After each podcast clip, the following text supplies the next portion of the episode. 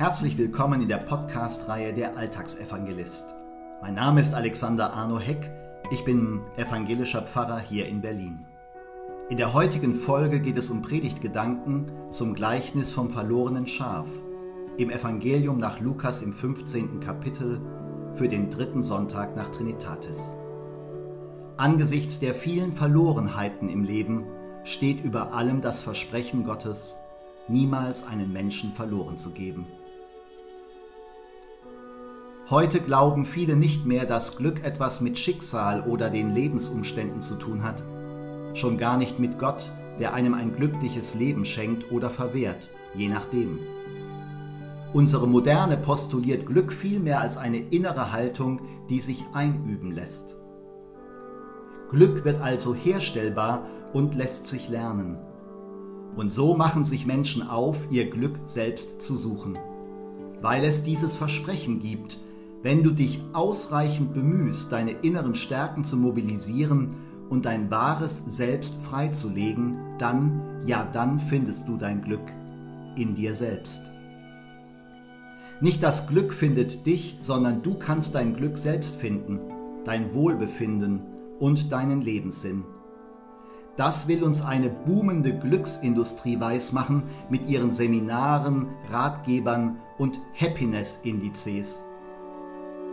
Doch hat diese Glückssuche eine sehr problematische Kehrseite. Wenn Glück nur noch eine Ware ist, die man herstellen und konsumieren kann, dann reduziert das Glück sich auf bloße Zufriedenheit. Glücklich der, der zufrieden ist, wie nach einem Autokauf. Und wenn Menschen ihr Glück nur noch in sich selbst suchen und finden sollen, dann erschöpfen sie irgendwann. Die modernen Glücksritter erschöpfen, weil sie auf der Suche nach dem Glück ständig aus sich selbst schöpfen sollen, sich bemühen sollen, sich selbst verwirklichen sollen, weil das moderne Leben eben keine anderen verlässlichen Glücksquellen mehr bereitzuhalten scheint, keine Moral und keine Tradition.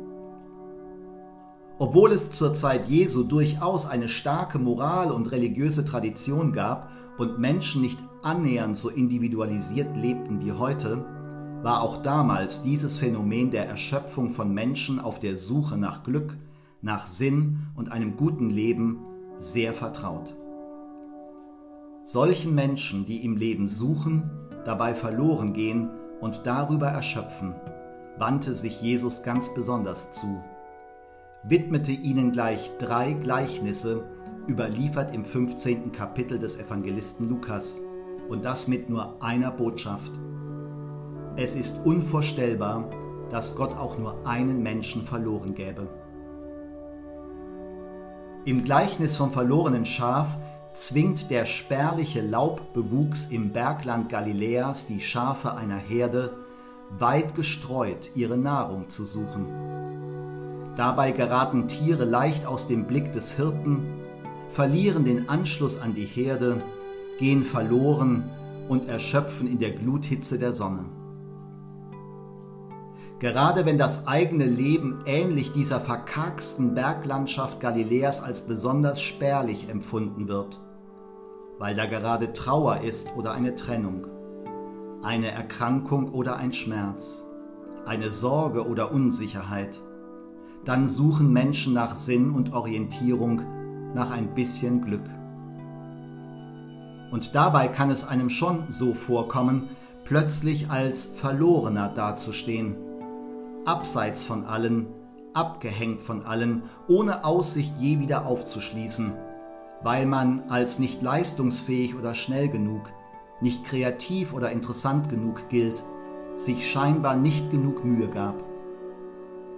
Oder plötzlich dazustehen als ein Verlaufener, sich schuldig zu fühlen, ohne zu wissen warum, vielleicht weil man ja die anderen aufhält.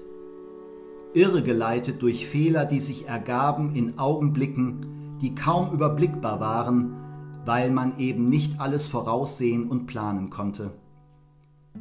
Es kann bei der Glückssuche einem auch so vorkommen, plötzlich als Liegengelassener dazustehen, unbedeutend in den Augen der anderen oder als Übergangener, der einfach nicht mithalten konnte mit der Geschwindigkeit, mit der andere ihre Lebensziele erreichten. Mein Haus, mein Auto, meine Familie. Schafe besitzen anders als Hunde kein Heimfindungsvermögen. Aus eigenen Mitteln und eigener Orientierung vermögen sie nicht mehr zur Herde zurückzufinden und aufzuschließen, finden von sich aus nicht mehr ihre Heimat. Sie sind angewiesen darauf, zurückgeholt zu werden aus ihrer Verlorenheit. Bei uns Menschen ist das mit dem Heimfindungsvermögen anders, will man meinen. Bietet das menschliche Gehirn Kapazitäten, um sich geografisch und das menschliche Gewissen Fähigkeiten, sich moralisch zurechtzufinden. Notfalls fragen wir Alexa, das Internet oder unsere Navi im Auto. Aber was nützt das alles, wenn man im Leben wirklich plötzlich und unverhofft dasteht als Verlorener, Verlaufener, Liegengelassener und Übergangener? Wer vermag das schon in solchen Momenten der Schwäche mit seinem Gehirn oder Gewissen den nötigen Sinn und die notwendige Orientierung herzustellen und das auch noch aus sich selbst heraus? Mit dem Heimfindungsvermögen von uns Menschen ist es nicht durchgängig zum Guten bestellt. Menschen sind angewiesen, so wie Schafe, darauf, dass da einer ist, der sie zurückholt, wenn sie aus eigener Kraft nicht mehr ins Leben, in den Alltag zurückfinden, der sie zurückholt aus ihrer Verlorenheit. Gott sei Dank gibt es da einen, Gott nämlich, wie der Hirte im Gleichnis dem Verlorenen hinterhergeht, es sucht, bis er es findet und zurückträgt mit aller Kraft, aller Geduld auf seinen breiten Schultern, so tut es Gott. Und freut sich genau so über das Wiedergefundene, schmeißt eine Freudenparty im Himmel. Und weil Gott es nicht tut, dürfen wir erst recht andere Menschen niemals verloren geben, wenn sie sich im Leben verrannt oder verloren haben. Wir gehen einander hinterher, rufen nach dem anderen, halten Ausschau, hören genau hin, um die vielleicht nur noch schwache Stimme des anderen zu vernehmen. Suchen, was verloren ist. Diese Haltung findet nicht nur Zustimmung in der Bevölkerung, da gibt es auch Skeptiker, die das für überzogen und unrealistisch halten, allen Verlorenen nachgehen zu können, sind die doch oft selbst schuld. Manche stört das und sie verunglimpfen es mit Wörtern wie Gutmensch. Für Jesus ist das aber keine Frage. Ob es sich wegen einem Menschen lohne, raus aufs Mittelmeer zu fahren und Ertrinkende zu retten? Ob es nötig sei, eine geschlechtersensible Sprache zu sprechen? können Menschen sich auch in einer Sprache verloren fühlen, weil sie darin nicht angemessen vorkommen. Wie einfach es manchmal im Leben sein könnte, Sinn und Orientierung zu finden, zu wissen, wie man mit Menschen umzugehen hat, wenn man nur hinschauen würde, wie es so einem Schaf ergeht.